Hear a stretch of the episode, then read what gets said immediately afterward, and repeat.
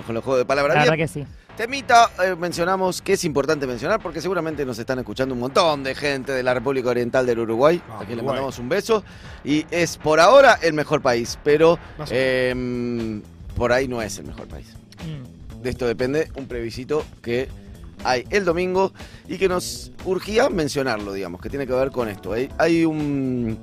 eh, el- cuando fue la pandemia, al poco tiempo de asumir Luis Lacalle Pou, actual presidente de, de Uruguay, sacó una, una especie, de, un, un paquete Un de DNU, leyes, ¿no? un paquete de leyes en realidad que se llama eh, la ley, ley de urgente consideración, que eran como una especie de compilado de 475 artículos eh, que fue sancionado el 8 de julio de 2020, ¿no? Y que abortaba cambios en distintas áreas, como si fuera, viste, como una especie de... eh, bueno, ya sabemos, ¿no? Macri hizo un poco lo mismo cuando asumió y desgraciadamente este gobierno no lo hizo, que es cuando en esos primeros momentos los gobiernos gozan de mayor popularidad y mayor este, posibilidad de hacer reformas, entonces mandó un paquete directo de 475, eh, de reforma de 475 artículos, ¿no? O sea, artículos que modificaban distintas leyes. Dentro de esos artículos, en este momento se van a plebiscitar, hay 137, se va a plebiscitar en realidad todo el paquete para que vuelva a la situación previa. Eh, y de hecho hay, una gran movida del partido, de los partidos del Frente Amplio y de los partidos que están en oposición a la coalición gobernante para que a partir de este plebiscito se derogue esta ley de urgente consideración, también conocida como LUC. Porque se oponen específicamente a 137 artículos ¿eh? Sí. de, de ellos. ¿Qué dicen esos artículos a los que se oponen y que fueron aprobados? Bueno, por ejemplo, ¿eh?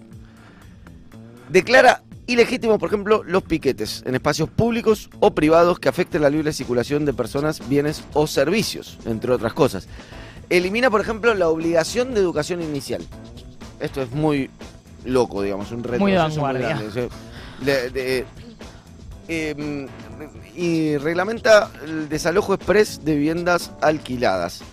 Después, crea un montón de. le, le otorga un montón de. fu- de, de, eh, Poder. ¿cómo se- de beneficios de poder a las fuerzas ar- eh, de seguridad.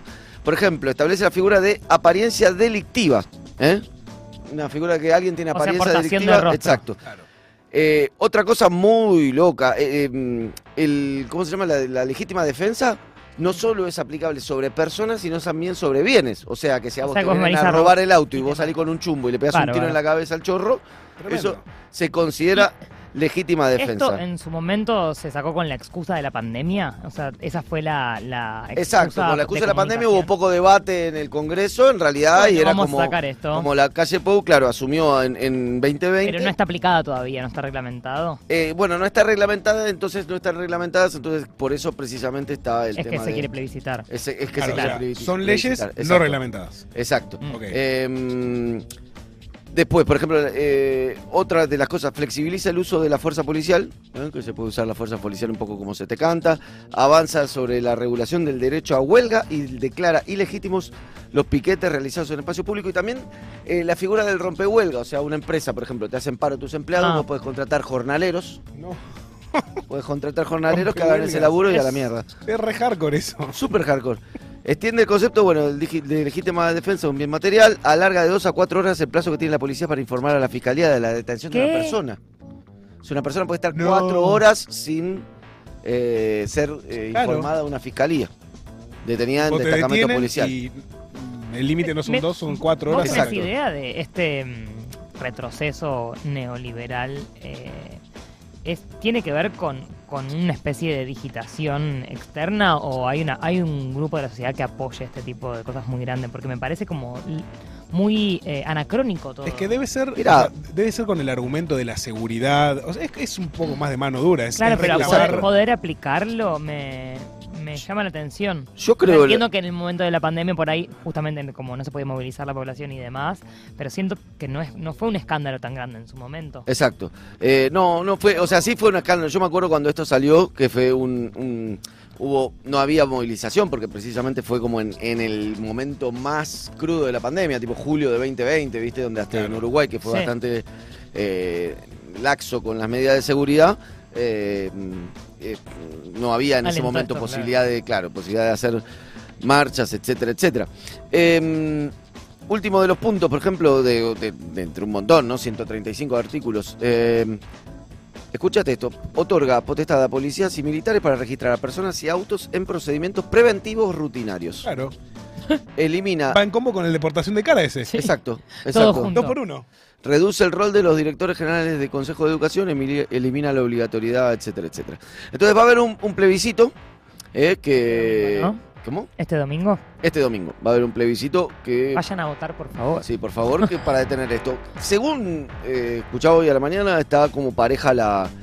El sí y el no. la- sí, estaban parejos. Lo cual podría beneficiar a la mayoría en algún punto, porque en realidad como es una derogación, Ah, eh, en el caso de empate es como, ah, mirá, eh, no hubo tanta fuerza quórum, claro, claro. como para derogar. Así que bueno, nada, si nos están escuchando, mucha fuerza, ¿eh? Uruguay, Ángelo sí. Nicola nos sí. escucha desde Uruguay y dice, la adopción de menores la puede decidir un juez sin pasar por los programas y profesionales que pueden determinar en qué situación está ese menor. Sí. Así que bueno, todo esto fue aprobado en un paquete de medidas del todo no reglamentadas, se logró hacer un plebiscito con mucho esfuerzo, se juntaron firmas, se juntaron eh, para realizar este plebiscito 800.000 firmas, que para la población Claro. de Uruguay es como si fuera casi el 20% de la población firmando para que se haga el, el plebiscito. Así que, bueno, ojalá eh, gane, Gane el sí. El sí, exacto. Federico Simonetti, Elisa Sánchez, Juan Rufo, Moira Mema. Alerta urgente.